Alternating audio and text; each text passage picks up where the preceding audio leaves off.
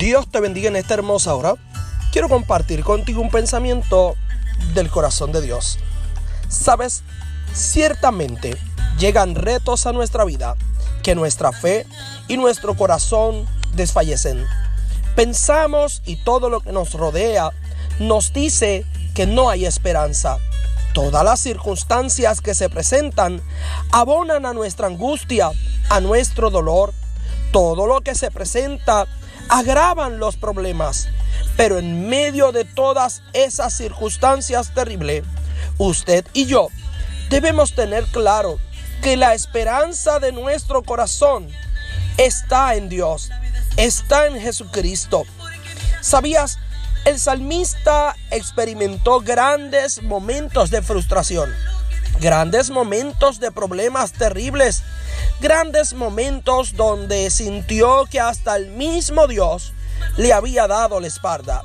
Pero en cada una de las circunstancias siempre retomaba su fe, se sacudía, no se quedaba en el suelo, sino que se levantaba y proclamaba que la roca fuerte era Cristo, era el mismo Dios en su vida.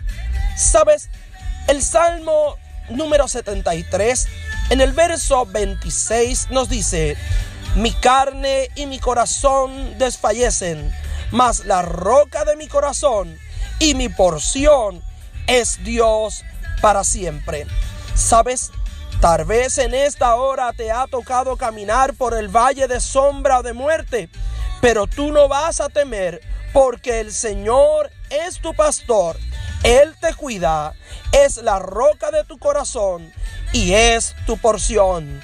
Él es tu fortaleza, Él es tu refugio, Él es tu pronto auxilio, Él es tu escudo, Él es la lámpara que alumbra tu camino.